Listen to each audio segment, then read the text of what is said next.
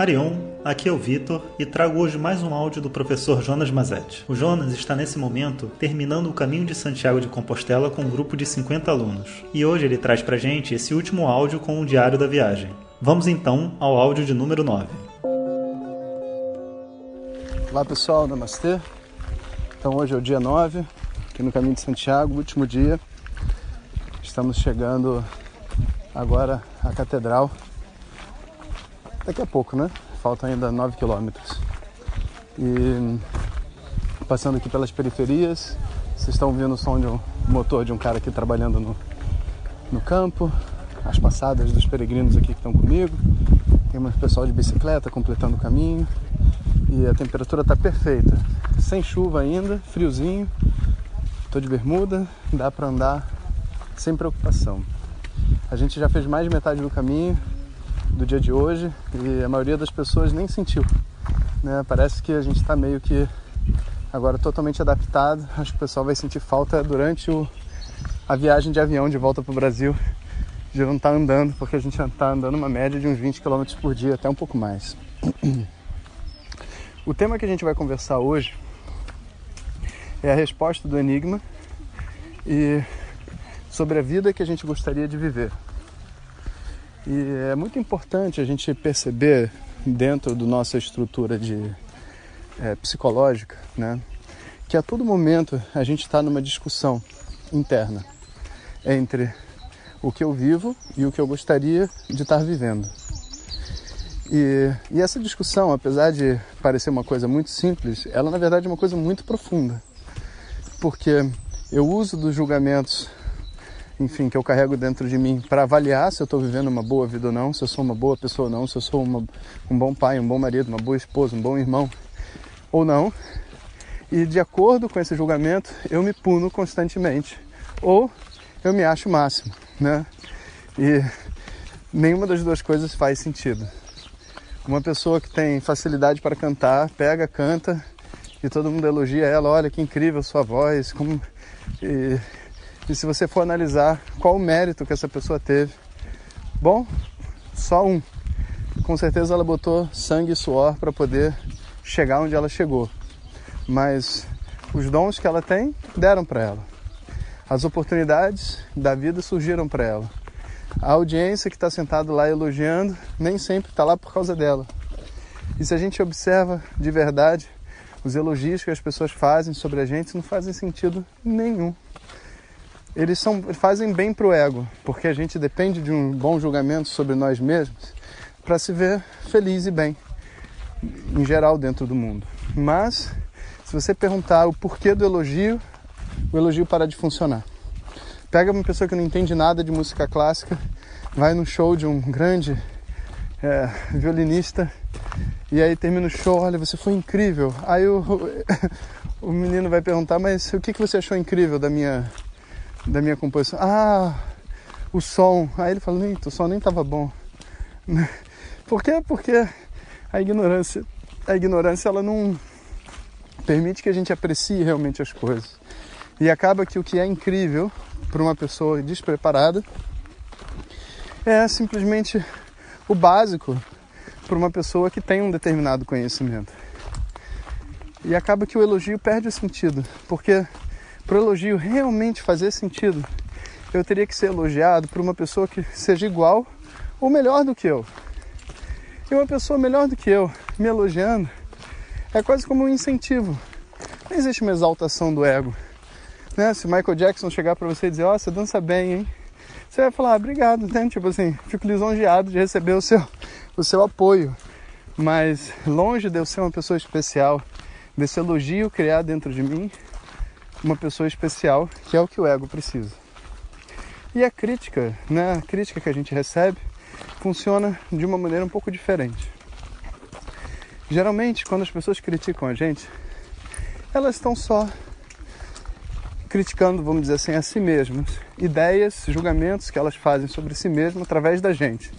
Por exemplo, algumas pessoas pegaram porque eu estava gravando esses áudios de WhatsApp no caminho, mandaram assim: "Ah, professor, isso não vale.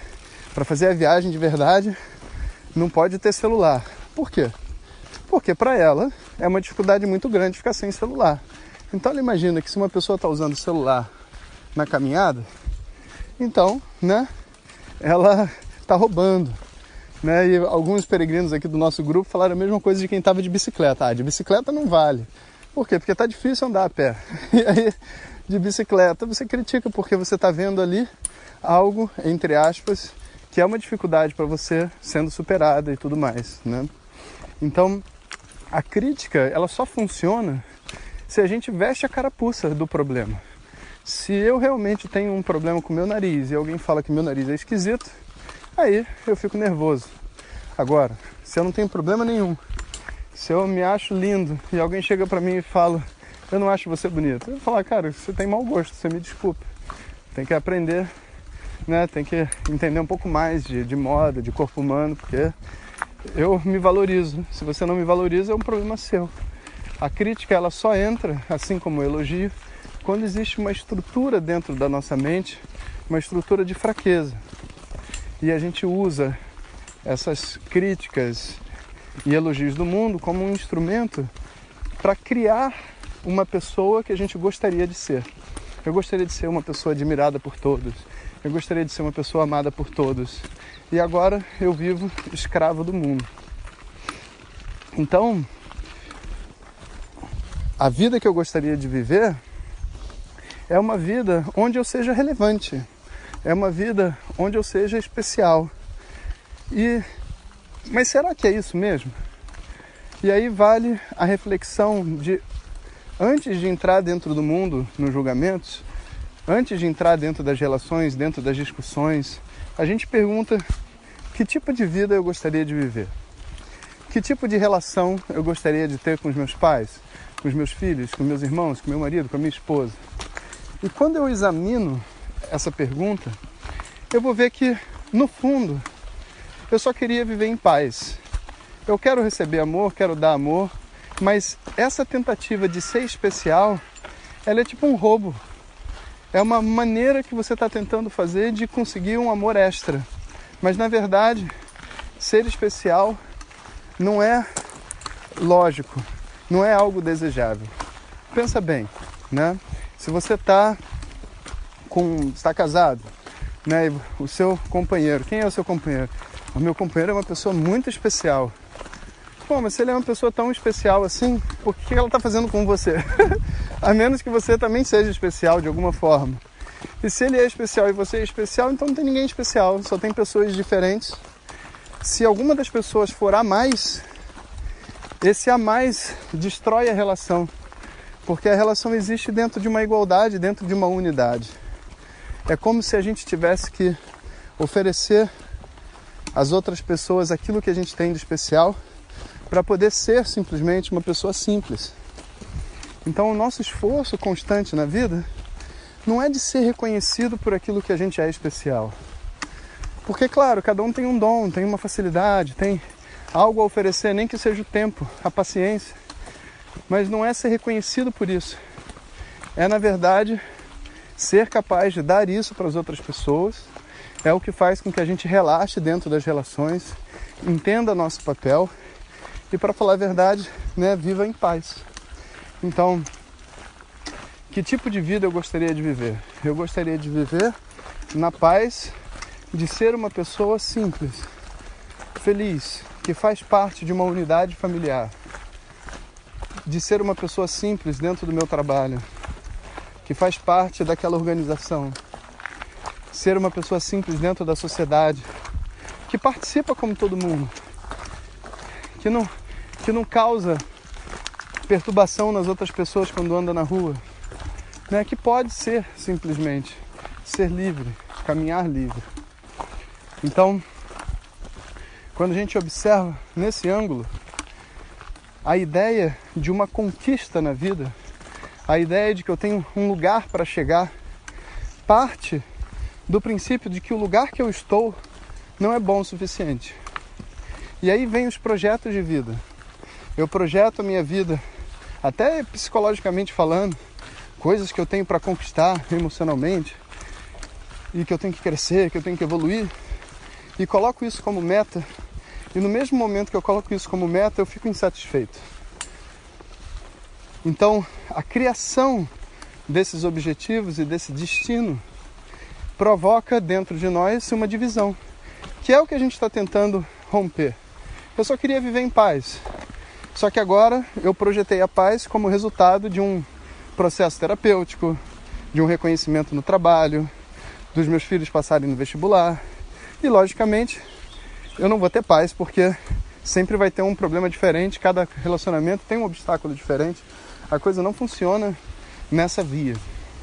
E uma vez que eu tenho um destino, obviamente eu vou ter um caminho, um plano, um plano para chegar nesse destino. Caminho e destino são dependentes um do outro.